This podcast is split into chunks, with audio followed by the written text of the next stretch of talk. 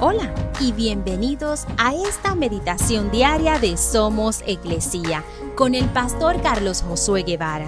Mi nombre es Magali Méndez y queremos darte las gracias por permitirnos traer esta palabra de bendición a tu vida el día de hoy.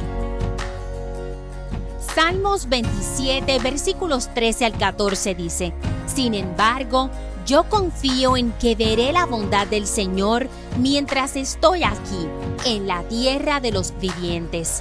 Espera con paciencia al Señor. Sé valiente y esforzado. Sí, espera al Señor con paciencia.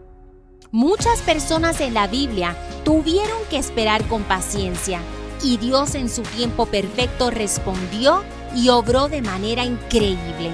En la cultura y ritmo de vida que tenemos hoy, reducimos cada vez más ese periodo de espera, haciendo las cosas más fáciles y rápidos de lograr.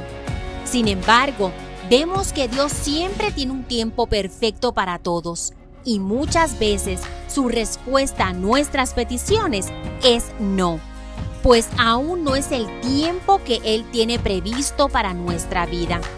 Hoy podemos descansar sabiendo que ese no de parte de Dios no significa que no sucederá o nunca responderá. Puede ser porque aún no es su tiempo.